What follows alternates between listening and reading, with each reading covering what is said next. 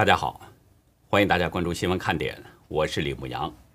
今天是美东时间三月二十六号，星期五；亚洲时间是三月二十七号，星期六。埃及南部二十六号发生火车相撞事故，三节车厢出轨。截至目前，已经传出有三十二人死亡，六十多人受伤。事发地点距离埃及首都开罗大约有四百六十公里。中共商务部二十六号宣布，从二十八号开始，连续五年对澳洲葡萄酒征收百分之一百一十六点二到百分之二百一十八点四的反倾销税。澳洲政府及葡萄酒业者计划向世界贸易组织提出上诉。二十六号下午，一辆装载易燃物的箱型车在南昌市英雄大桥发生爆炸，所幸没有造成人员伤亡。据当地人介绍，大火把桥面烧出一个大洞。燃烧中的燃料不断穿洞而过，流到地面。大火和浓烟在几公里以外都能看到。截止到美东时间三月二十六号下午三点，全球新增确诊中共病毒人数是六十二万三千九百二十五人，总确诊人数达到了一亿两千六百四十九万五千零二十三人，死亡总数是二百七十七万三千三百二十四人。下面进入我们今天的话题。中国大陆正在上演一场抵制洋货的爱国运动，有不少爱国的企业、艺人和民众，都以不同的形式在紧跟着这个形势。但是呢，中共总理李克强今天去了江苏，在这个极为关键的时刻，亲自去为外企打气。同时，中共也在力促如期执行与亚太十五国伙伴关系协定。习近平是很害怕要被严重孤立。与此同时，美台关系进一步得到了实质性的提升。美方有三个挺台的大动作，但是中共无计可施。有许许多多的证据指向中共在新疆正在实施种族灭绝罪行，所以西方国家联合对中共实施了制裁。不过呢，中共不仅不改变它的恶行，反而是恶上加恶。在对部分欧盟人员制裁之后，又对英国进行了报复制裁。今天，中共外交部网站宣布，对英国图根哈特、施志安、奥布莱恩、奥尔顿等九个人呢，以及中国研究小组、保守党人权委员会、维吾尔独立法庭、埃塞克斯元大律师事务所四家实体进行制裁，禁止相关的人员和家属入境大陆和港澳，冻结在华财产等等。我是很好奇呀，这些英国人还有实体。他们真的在中国大陆买房子置地了吗？他们在中国的银行真的有存款吗？中共就是这么好笑。在中共报复英国之后，英国首相约翰逊在推文中表示，坚决支持这些揭露中共暴行的英国公民。他们在揭露中共对维吾尔族人严重侵犯人权的行为起到了重大作用。约翰逊写道。自由发表反对虐待的言论是一项根本权利，我坚决支持他们。英国外交大臣蓝韬文也说，中共企图让那些对迫害人权大声疾呼的国内外人士，包括英国国会议员和贵族，保持沉默。对此，我们强烈谴责。如果北京真的自信，那就让国际社会全面考察、核查事实。保守党前党魁施志安。把中共的这个制裁呢描述为是荣誉勋章，他在推特回呛：“如果这会导致中共对我泄愤，那我愿意带上这枚荣誉勋章。”保守党人权委员会副主席本罗杰斯推文表示：“很多被制裁的议员都是他的朋友，这些人都是我心中的英雄。”他说：“那些被中共制裁的人，都站在了历史的正确一方，独裁者的末日将近。”我一直说中共到死都会折腾。前些年英国政府亲共，北京可能呢就误判英国也会为了利益硬不起来。显然中共是错了，中共可能忘了，英国是传统强国，现在的英国政府不是那个亲共的政府了，怎么会容忍中共这么肆无忌惮呢？大家知道大陆民间有这么句话，叫“老虎不发威，当我是病猫啊”。现在英国被激怒了，大家就看吧，后面应该还会有好戏。中共官员总喜欢说叫搬起石头砸自己的脚，这回咱们就真的看看是谁搬的石头，砸的又是谁的脚。别看中共制裁这个制裁那个，其实北京心里啊是非常忐忑的。有两个现象很值得思考。大家知道，现在全国上下都被中共忽悠的在抵制洋货，但是中共总理李克强却是去了外企密集的江苏考察。而且就在今天，二十六号，他还走访了中德合资的巴斯夫化工厂。李克强不仅鼓励企业员工踏踏实实的工作，而且鼓励企业多投资，促进产业升级等等。有人可能不清楚这个巴斯夫化工厂，这家工厂的商业领域很广泛，覆盖着五个大的领域，其中有一项领域是功能性化学品。生产种类丰富的功能性的这些化学产品，像什么聚合物啊等等，比如纺织加工、洗涤剂等等，都是他们的产品。说到纺织加工，大家注意了，在巴斯夫的这个客户当中，就包括正在被中共上下抵制的耐克和阿迪达斯等这些外国的知名品牌，巴斯夫就为他们提供化学工原料。民间正在轰轰烈烈的搞抵制，中共的二号人物却去给外企打气。大陆的爱国者们会不会很受伤啊？有没有被骗的感觉呢？当然了，大家如果想看这个消息的话，要到中共政府网站去看，大陆媒体、中共的官媒都没有报道，原因就不说了，大家都懂。这是一个很值得思考的现象。另外一个值得思考的现象呢，就是中共在加速推动区域全面经济伙伴关系协定 （RCEP） 的执行。昨天，中共商务部副部长王受文在新闻发布会上表示，中共正在努力核准 RCEP 协定，确保这个协定能够在明年的一月一号正式生效实施。大家知道，RCEP 最初呢是由十个东南亚国家发起的。后来，中日韩还有澳大利亚和新西兰也加入了其中，目的就是建立自由贸易市场，将关税削减为零。去年的十一月，这十五个国家正式签署了协定。中共为什么现在突然加速推动这个协定的执行呢？因为现在美国、英国、欧盟、加拿大、澳大利亚、新西兰等等都在对中共进行制裁，特别是欧盟。已经喊停了去年达成的中欧投资协定，要重新审议。这对中国来说是一个很重的打击，因为美中开打贸易战之后，中共呢就想尽了办法去拉拢欧盟。经过七年的努力，他终于在去年跟欧盟达成了中欧双边投资协定。中共是希望呢用中欧协定来抗衡美国的关税制裁。但是因为中共侵犯新疆人权，这个中欧协定现在也悬了。而且 RCEP 这里面，澳大利亚正在被中共制裁，日本的无印良品等也要被制裁，中澳中日的关系正在日渐恶化。这些因素导致这个 RCEP 也开始变得不稳定了。美国之音引述分析表示，中共很担心失去这个协定。如果 RCEP 的这个协定也黄了，将是对中国的一个难以承受的重大打击，使这个共产党国家陷入空前的孤立。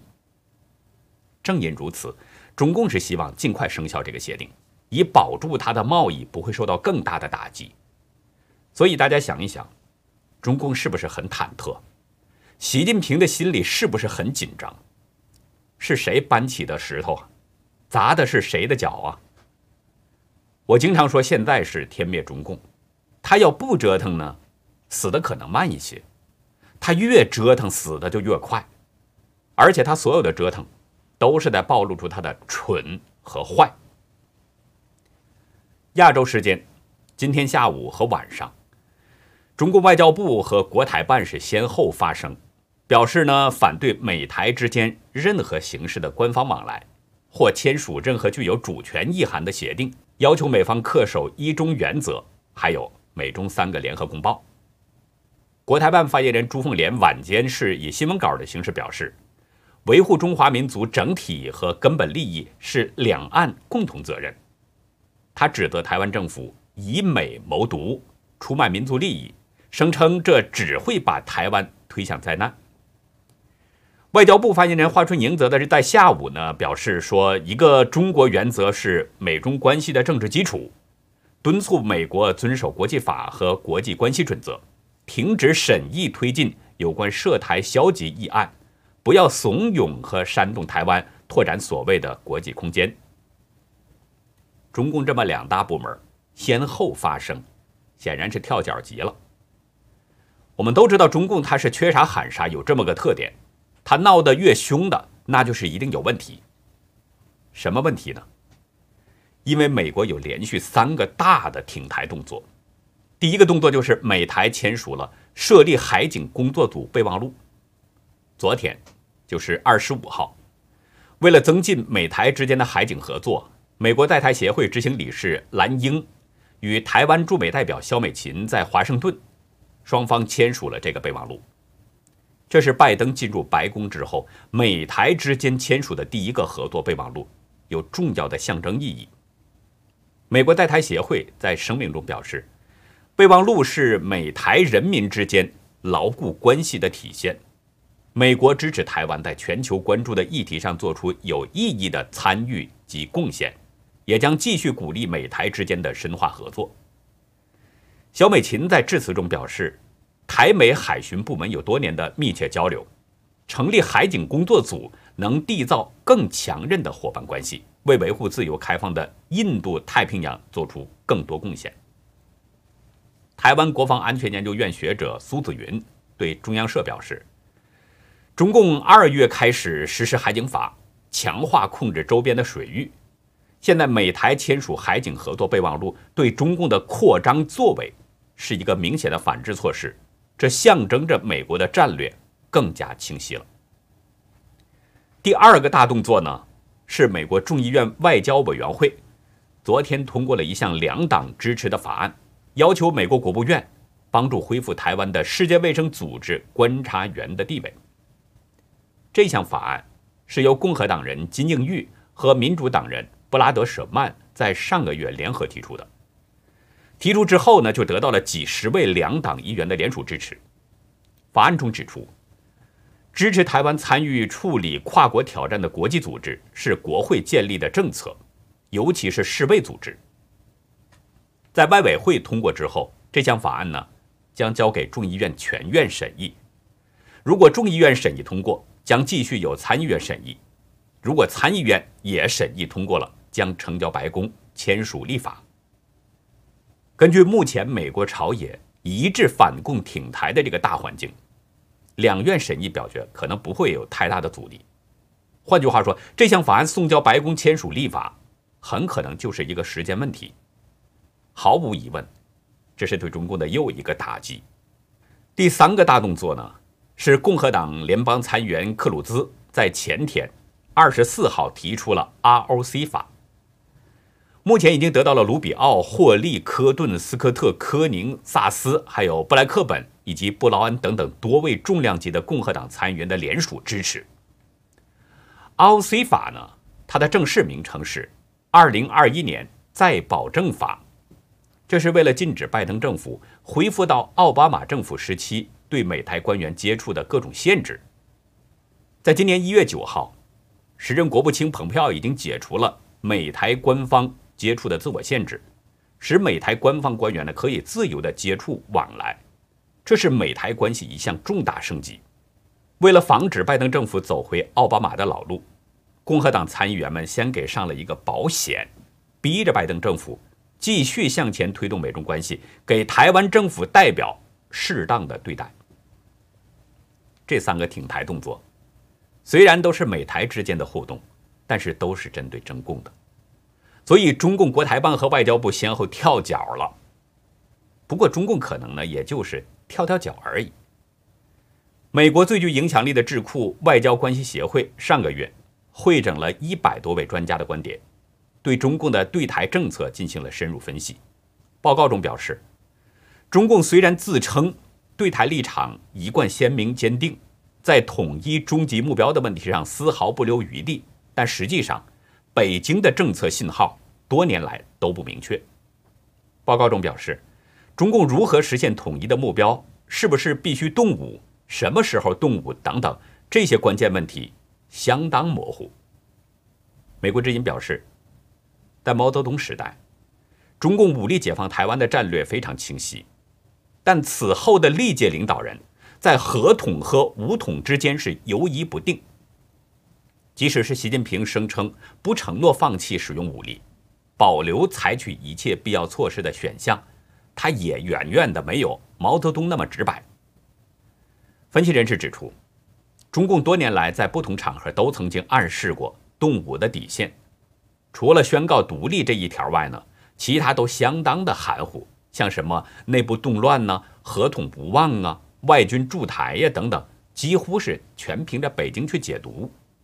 政治风险分析师方恩格表示，更为模糊的是触发动武条件当中，甚至暗示包括了部署和购买某些特定的武器系统，以及不能容忍无限期拖延祖国统一等等。乔治梅森大学教授、安全政策研究中心副主任亨泽克表示。习近平很可能有一个使自己游刃有余的计划，对首选手段和方式维持一定程度的不确定性，可以使台湾和美国猜不到他的用意。习近平或许呢有这种考量，在动武的问题上或实或虚，让战争的阴云密布，让外界难以捉摸。也许啊，这是习当局的一个兵不厌诈，可以显示自己足智多谋。但实际上，这正好是反映了中共无计可施。兰德公司高级研究员何条木表示，中共屡屡的错估台湾政坛的走向，误读岛内民心，而武力攻打台湾，在美国的介入之下又没有胜算，就造成了今天这种无计可施的模糊状态。当今世界呢，两个大国的任何动向。都会吸引很多人的关注。那我们接下来把目光再转到美国这边。昨天二十五号，拜登如约举行了第一场记者会。据多方消息显示啊，这个记者会呢是精心设计的。拜登是手里拿着有记者头像的名单，点名让记者提问，而且还有消息说，拜登和工作人员提前进行了多次演练。但即使这样，问题依然存在。有记者问到民主党人推进选举改革这个方案的问题，拜登呢并没有表示否定，甚至说啊这种可能性呢给敞开了大门。美国保守媒体《国家档案》在报道当中引述拜登的说法表示，如果这项改革推进，那么民主党人将在决策上获得完全的支配地位，那么共和党显然将面临着生存危机。不知道2024年是不是还有共和党？拜登的这个说法，不像是危言耸听，因为众议长佩洛西昨天也恰好说出了一番惊人的言论。他说：“不给爱荷华州经过认证的选举获胜者安排席位是自己的权利。”佩洛西说这番话是源自三月十四号 ABC 记者的采访，问他呢为什么要调查经过国家认证的选举？然后佩洛西说：“如果我想不公平。”我就不会让来自爱荷华州的共和党人入座，因为这是我在开幕当天的权利。我就会说你没有入座，这本来就是我作为议长的权利。这件事情呢有一个背景，就是爱荷华州共和党众议员米勒米克斯是以六票的优势击败了民主党人哈特，然后哈特呢对结果提出了质疑，不过哈特没有把案子告到法庭。而是转向了民主党控制的众议院，希望众议院来裁定他胜选。网关专家表示，这意味着众议院可以轻易的推翻选举，夺走共和党的国会席位。拜登和佩洛西，美国的第一号人物和美国的第三号人物，他们的说法很值得玩味。现在已经是阳春三月了。阳春三月是万物蓬勃的季节，但是对美国南部来说呢，也是龙卷风多发季节。昨天阿拉巴马州传出了七起龙卷风灾，造成几十所民宅受损，还有至少五人不幸死亡。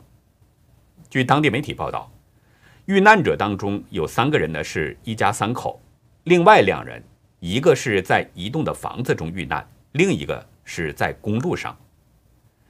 国家风暴预警中心表示，龙卷风吹倒了当地的大树，连根拔起，将电线砸断，导致伯明翰地区大约一万四千人断电。阿拉巴马州的州长凯艾维已经宣布了，全州的四十六个县进入到紧急状态。乔治亚州的社交媒体上，不少帖子使用了“战区”这样的词汇来描述龙卷风袭击的场景。一位当地的居民拍下了风暴来袭时的场景。并且发表在推特上。从视频中可以看到，马路边的铁板在风的吹打之下，像湿纸板一样被风吹得坍塌下去。另外，有视频显示，当地有六座房屋已经变成了废墟，一座教堂和一个大型的商业建筑也遭到了摧毁，还有不少的房子被风势吹跑了屋顶。居民罗伯茨在推特上写道。龙卷风刚刚袭击了我们在伯明翰南部的房子，摧毁了屋顶，但幸运的是，我们幸免于难，活下来了。乔治亚州也遭到了龙卷风的袭击，纽南镇广场周围的一些社区受到的破坏是最为严重的，有许多树木和电线都被毁了。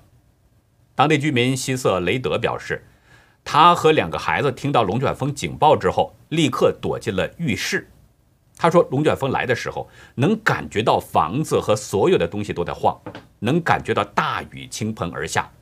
龙卷风是摧毁了他的家，不过呢，也很幸运，他和他的家人在邻居们的帮助下，得以在灾难中脱身了。这一波龙卷风算是过去了，但是国家气象局担心，可能还会有第二波龙卷风要密集的侵袭。”目前已经发布了多个龙卷风的警报，提醒阿拉巴马州和周边的州的那些居民尽量不要外出，可以选择更安全的地方去避险。那好，以上就是我们今天节目的内容。如果您喜欢新闻看点，请别忘记点赞、订阅，并且尽可能的帮我们把这个频道转发出去，因为真相对每一个人都至关重要。在一九四九年前后啊，有很多人呢是闯南洋谋生。本以为离开了中共统治区可以过上安定富足的生活，没想到逃到海外的中国人也是屡次被中共欺骗和毒害。在今天的会员区，我将为您简述一个林先生的故事，欢迎大家到优乐客会员区了解更多。好的，感谢您的收看，再会。